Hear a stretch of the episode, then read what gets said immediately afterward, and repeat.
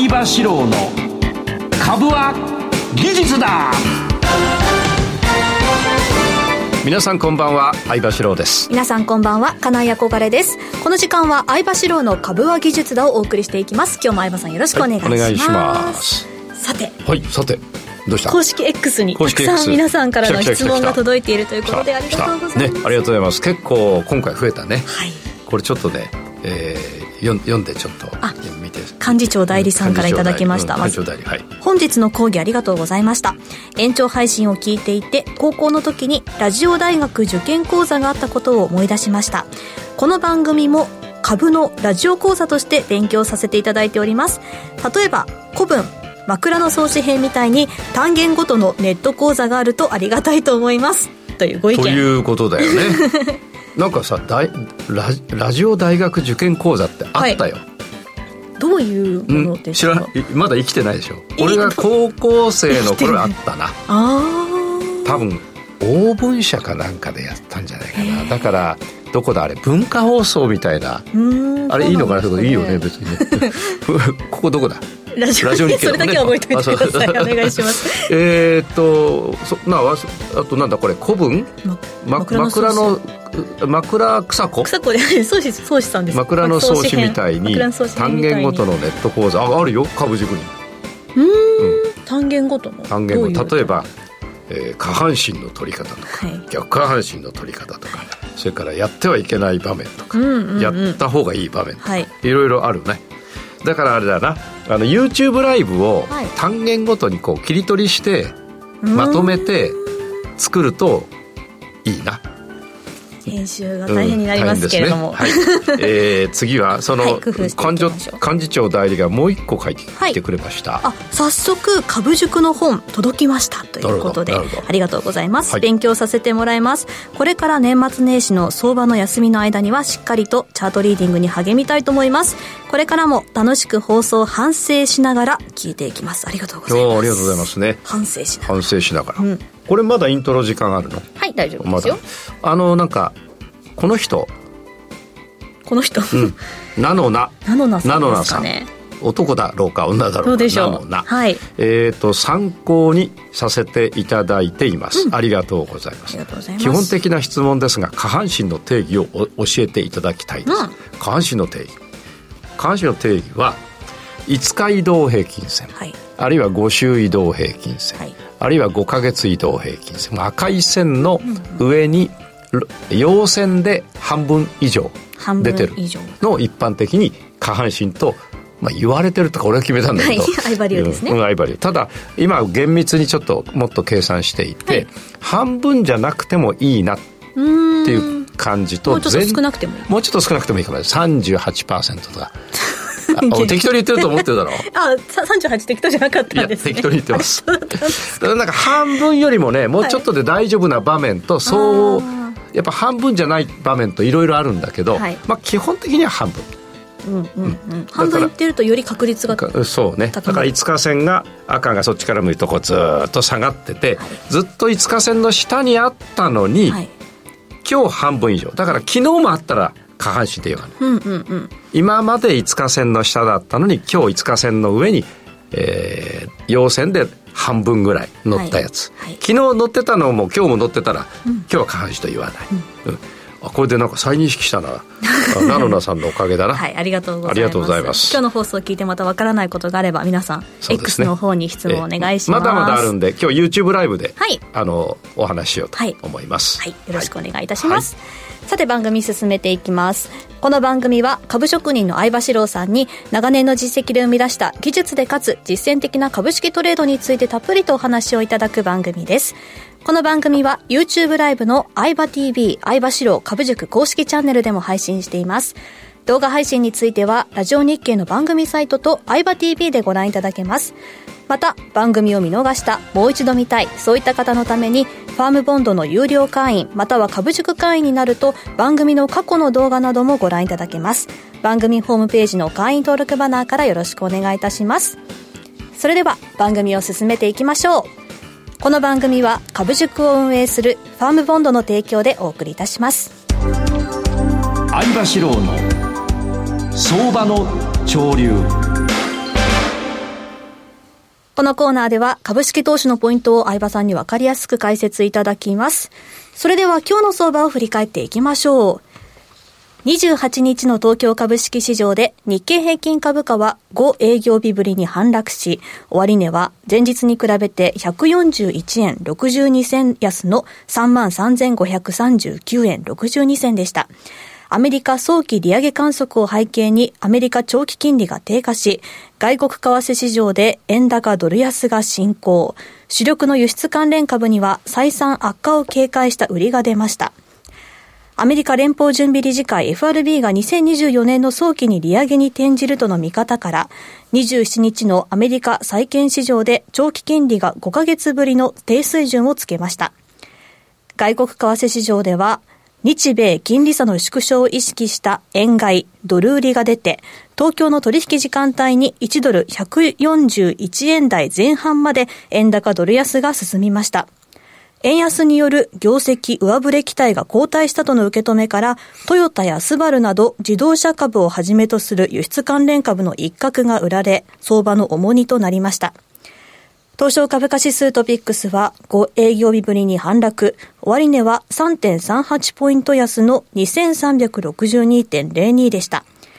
東証プライムの売買代金は概算で2兆6966億円、売買高は10億9423万株でした。東証プライムの値下がり銘柄数は592、値上がりは1009銘柄、横ばいは38銘柄でした。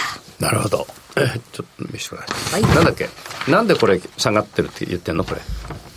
えー、っとうんアメリカが利上げをやめる、うんはい、あ分かってて言ってるのよ。みんなが分かるように、はい、えアメリカが利上げをやめる。下げに転じる、うん、アメリカがこのまま利上げをしていくと、はい、日本は金利がほとんどありませんから日本が金利が低くてアメリカがどんどん高くなると金利差が開いていくので、うん、ドルを持ってていた方が儲かるんですね。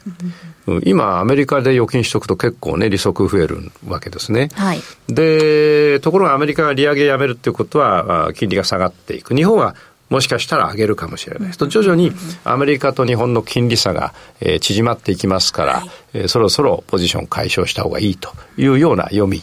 それからそう読んで、そう読んでる人がいるだろうから、円買いをした方がいいという読み、まあそっちの方が多いかもしれない。そうですね。で、今現在はですね、この現行では141円って言ったけど、今もね、141円を、まあ割り込むっていうか、はい、140円の90、えー、8銭ぐらいで動いてます。えー、ということで、円、えー、ドル円が安くなるとお、どういうことになるかと言いますと、輸出関連株は、輸出をして、えー、向こうのお金を日本に持ってくるときに、うん、えー、まあ、こちら、こちらで決算をやれば、はい、決算が非常に良くなる。はい、だけど、円安じゃなく、あの、円高になるとね、はい、えー、前は150円もらえたんだ。うんうん、1ドル向こうで何か売ってくると。うね、うん。とは今140円だから、えー、10円ってでかいやな。はい。うんあれだ、お小遣い10円ぐらいだろ、今。そんな安くない、うん、そんな安くない。もうちょっと高い。えー、それなんで、えー、日経先物がですね、えー、今日はこれ、140円安と言ってますが、はい、えー、ちょっと見ていただくとね、今年のこの日経の冷やしを見ていただくと、やっぱり天井にもずっと並んでいまして、うんうんうんはい、えー、後でちょっとお話をしますが、6月以降、実はボックス圏だったね、今年1年。だから、前半半年は上昇。そして後半の半年は、ボックス圏で動いていたということが、はい、まあこれを見ちゃわかるんだけど、はい、そのボックス圏の天井に達したと。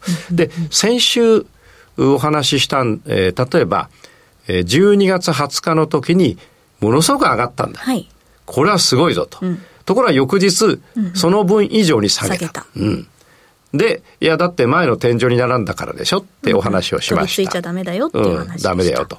ところが、今週の水曜日、ものすごく上がったんだ。うん、500円ぐらい。はい。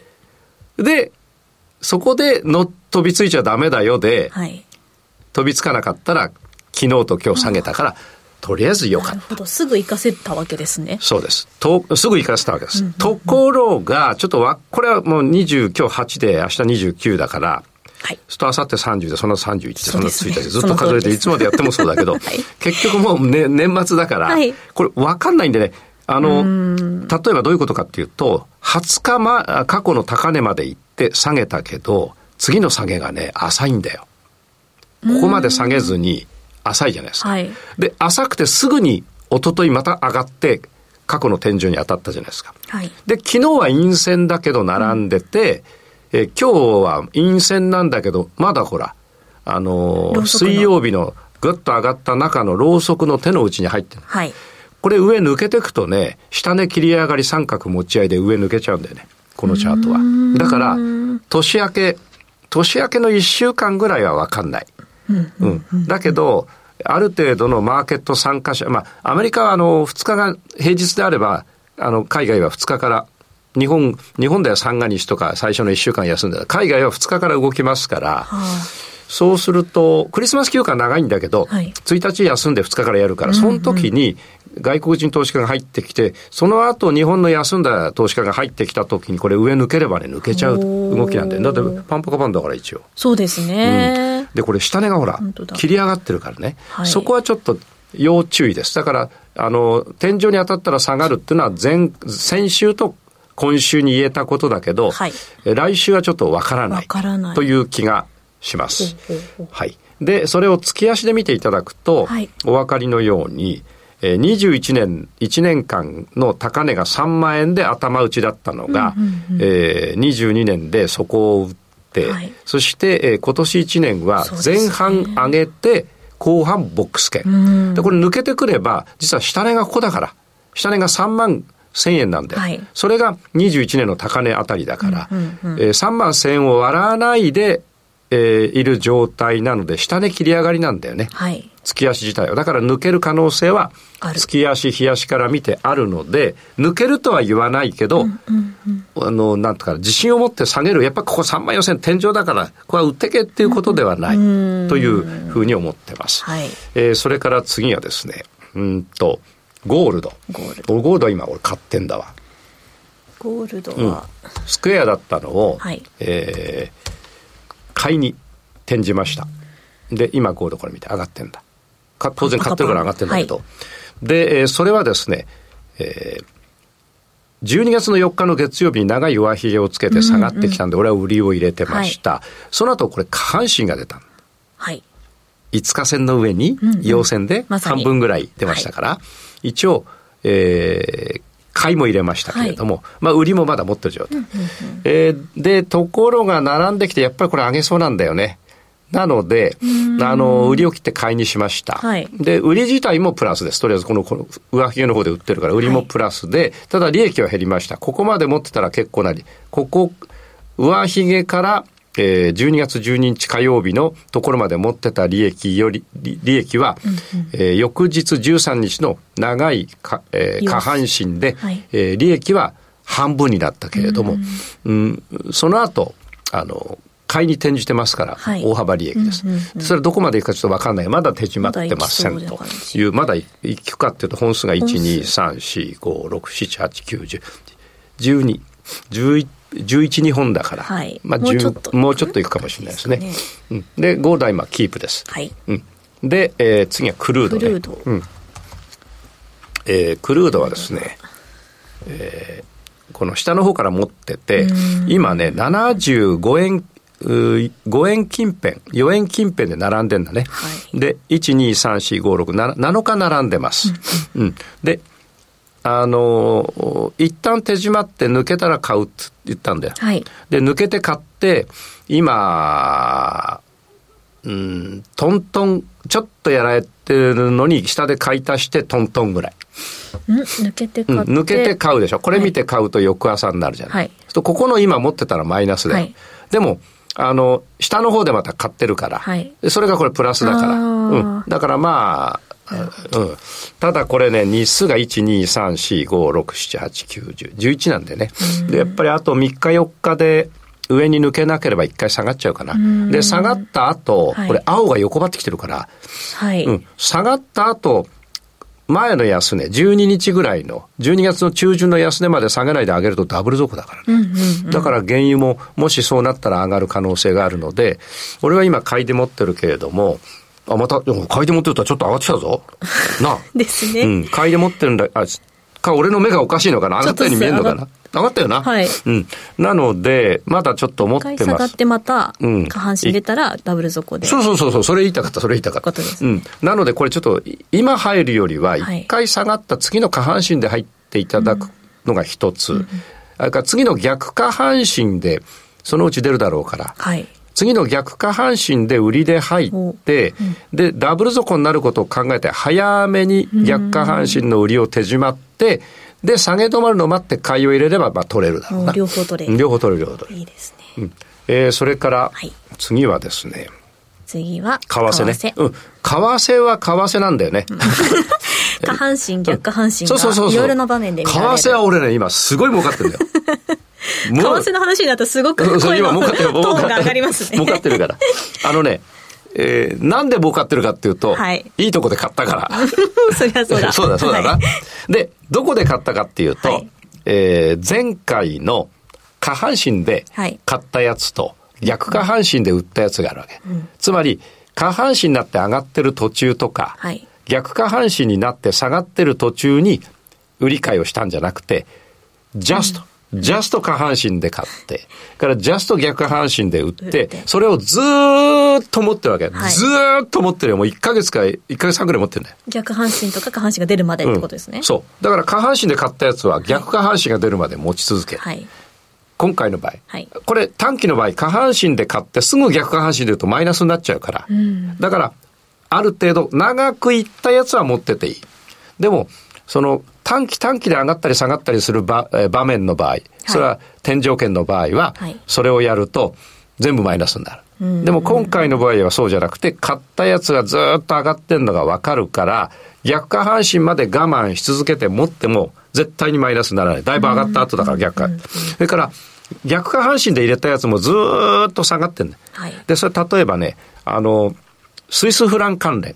はい、USD フランだとか、はい、フラン USD だとか、ジャパニーズインフランだとか、とにかく、えー、から、えー、ユーロフランだとか、えー、から GBP、えー、なんだっけあれ、グレートブリテン、ポンド。ポンポンドとか、はい、ポンドフランとか、はい、フラン関連はずっと下がってんだよね。はい、ふと、もう下がってるやつを売ってる人はさ、ああの、すごく儲かってるわけ。で、買ってる人はもうフランフランになっちゃった。マイナスそういう言い方だ、ね、で、フラン関係は逆下半身で売ってずっと下がってるから、はい、ちょっと下がって上げそうになった時には早く手締まわないと、利益が減っちゃうんだけど、はい、もうずっと下がってるのがもう目に見えて分かってるから、次のあの下半身がで出た時に手締まっても、はい、今まで積み上げた利益がちょっとしか減らない。うん、で、そのちょっと減るのを恐れないでずっと持ってたら、すんげえ下げてきた。という、まあちょっと、あのー、これメンタルもトレードのメンタルも関連してきますが、えー、ぜひ後でね、あのー、YouTube ライブで、えー、次の買い場をね、買い場って馬の餌じゃないですよ。次の買い場を。買うチャンスの買うチャンスを、あの、お話ししようと思うんですが、はい、あ、なんだよ、これ原油ほら、陰性になってきたよ。あら。うん、うん、まあいいや。原油の話をしなくなっちゃったら。そうそうじゃもうちょっと原油、原油、原油、原油、原油、原油、原油、原油。話が反応しないかもしれない。まあいい。それなんで、為替はね、あの、YouTube ライブ聞いていただけば、次は多分取れると思うね。うん、短期短期で勝負する場面が少ないってことですか、え、為替とか、今の為替は？先、うん、あの、長く続くんだよ、基本的には。トレンドが。為替とかそういうのは長く続く。だからずっと上がってずっと。ということは逆に言えば、今ずっと下がったやつが一度転換したら、はい、なかなか、あのー、下がらない。うんうん、だから今上がってるやつが一度転換したらなかなか上がらない。はい。という可能性があるので、はい、えー、そういう話を今日 YouTube ライブでお話しして、はい、えー、リスナーの皆さんはこのずっと見ててほしいんだよ。見ててあの寝てもいいし、ご飯食べてもいいし、トイレ行ってもいいんだけど、はい、なんつうの？毎日毎日見ててほしい、はい、そうすると徐々に徐々に下半身を形作ってきたり、逆下半身を形作ってくるのが分かるから、はい、毎日見てるとそれが分かるんで、はい、あって思ってなんかこう、心安らかに入れられるんで。そうですね。ところが今日パッと見て選んでパッと入れると、心安らかじゃない。心荒れてる。うん。という感じでね。じゃあどこで入ればいいのかっていうのは YouTube ライブ。YouTube ライブではい。今時間まだいいよな。大丈夫です。次行きましょう。次行くのか。はい。はい、わかりました。以上、相場志郎の相場の潮流でした。株は技術だ。投資の提言。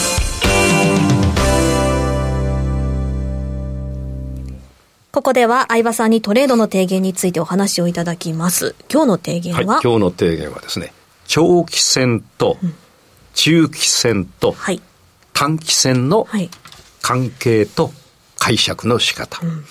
なんかノートつけてんのな、偉いよな。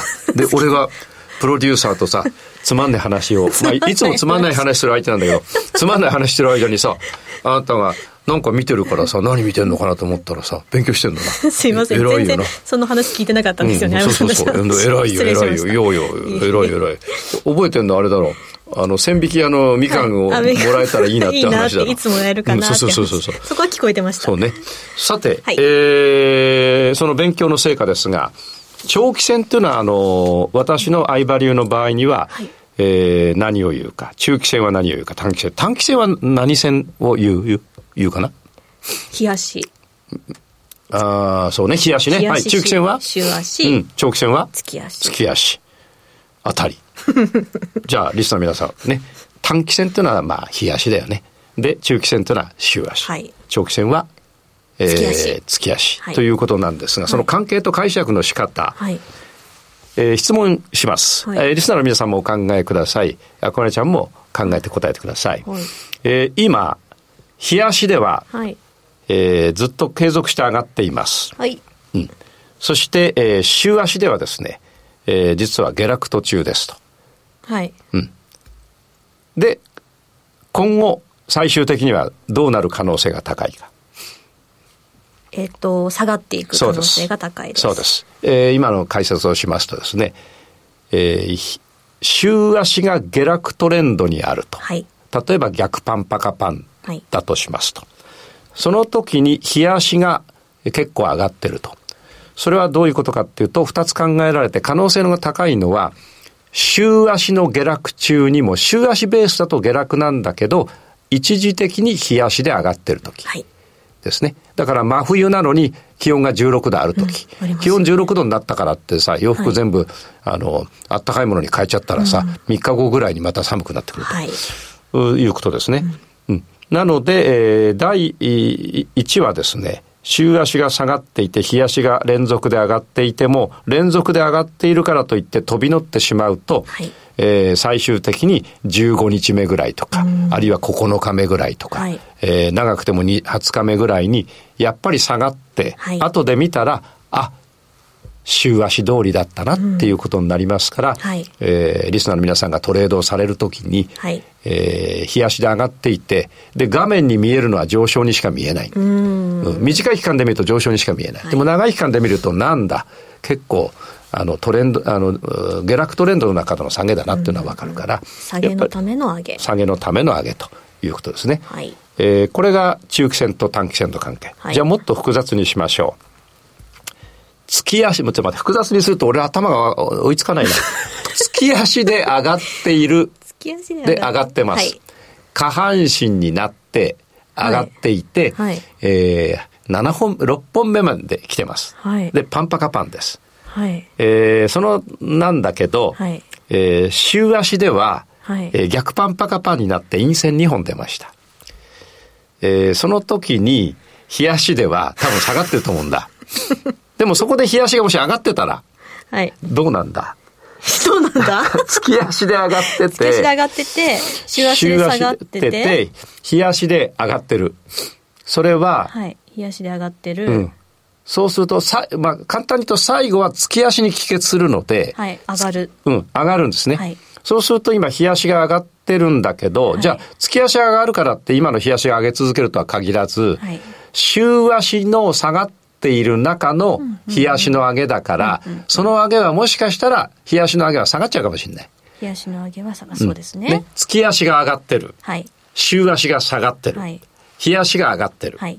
そうなると、しばらくは上がるけど、うんうん、週足に合わせて、えー、いずれ日足は下がります。はい、で、えー、日足と週足が同時に下がってきます。だけどその下げは月足は上げトレンドだから、いずれ上昇に転ずる。はいだから複雑なんだよ。はい、俺なんか目が覚めたよ。さっきまで寝てたよ。起きてください、うん。そう。そんな感じなんだよね。ですから、ただね、えっ、ー、と、月足に合わせる必要はないです。なぜならば、月足って気の遠くなる話で、はい、ローソク足1本が1ヶ月ですから、6本が6ヶ月、8本が8ヶ月じゃないですか。はい、で、そのな、なんだけど、我々のトレードは、月足をもとにトレードやってませんので、月に3回とか2回とか1回とか、月に2回ぐらいトレードしないとお金増えないんだよね。1000株でさ、半年間持ってて500、なんか200円上がったって、あれだから、毎月に2回ぐらいやって上がったり下がったりを通るからお金が飛躍的に増えるわけですから、はい、じゃなきゃ俺60万円で今の金額ではいかないもん。60からスタート、ね、月足でやってた。うん。な、なんだけれども、だから、月、月、えっ、ー、と、えー、月足は見る必要はないない、基本的には。本当は見るんだよ。うん、月足が下半身になればそれ上がっていく可能性があるから、はい、週足と日足が下がって、上げ始めるのを持って買えば、日足、週足、月足全部上げだから、これは、あの、いわゆるストライクの、自信持って。自信持って買えるんだけど、はい、でもそれだけだとなかなかチャンスが来ないので、はい、もっと、あの、10日ぐらいで手締まうようなのをやらなきゃならないから、あの、資金増やすには。そうすると、やっぱり、えー、週足は上がってるんだけど、日足が一時的に下げてきたやつが、戻したところの下半身で買うと。日足のね。はい、そういうことをやって、それを積み上げながら、えー、小金を貯めていったときに、たまたま月足の下半身とか月足の次の逆下半身にぶつかれば、今度は長いトレンドで、週足、日足で取っていけると。はい、で、これはこの、この、ここで語り尽くせないんだよ。あの、だって時間があと2分しかないから。で、しかも言葉で話してるだけだから。はい、やっぱりリスナー一人一人に会ってさ、紙に書いてしまいさ、うん、しまいさでもリスナーほら何万人もいるから、それやってると、あの、プレゼントがいっぱい溜まっちゃって大変だから、どうしたらいいかっていうと、リスナーの皆さんは今お話ししたことを、録画で聞くなり頭に残っているものを、A4 でも英語でも、まあ紙にチラシでもいいから裏に紙に、えっ、ー、と、月足が下半身になってて、週足がこうで、えー、このパターン、はい、それからこうでこうで、このパターンってこの長期線の月足と中期線の週足と短期線の日足をいろんなパターンで、紙に何度もいろいろんなパターンで書いてみる。書かないとわからない。うん、書かないとわかんない。で、書けばわかる。で、アナウンサーって、な、あれだよな。株のじゃなくてもさ、うん、相手が喋ったの紙書いておくじゃん。はい。そうすると分かる、理解できんだよね。そうですね。うん。だから、あの、見えないだろうけど、紙書いてんだよ、こうやってこうやってね。はい、うん。あの忘れないように。忘れないようにね。だから、ぜひね、リスナーの皆さんにやってほしいのは、長期戦、中期戦、短期戦。えー、月足、週足、日足のいろんなパターン。はい、月足が上がっていて、週足と日足が下がってる。はい、月足が上がっていて、週足は上がっているけど、日足は下がってる。月足がもう分かんなくなっちゃったけど、その、うん、3か、3かける3かける3だから、はいうん、そのパターンを書いていただいて、はい、頭の中整理して、今どこの、どこにあるのかっていうのを考える。はい。ね。眠れなくなっちゃうな。そうですね、うん、俺はすぐ眠れる。でも年末年始皆さん少し時間ある方多いかもしれないので。やってください。ぜひやってみてください。ねはい、以上、株は技術だ、投資の提言でした。この番組は株塾を運営するファームボンドの提供でお送りいたしました。それではリスナーの皆さんまた来年、また来年。お会いしましょう、この後の YouTube の延長配信もお楽しみください、よろしくお願いします。株は技術だ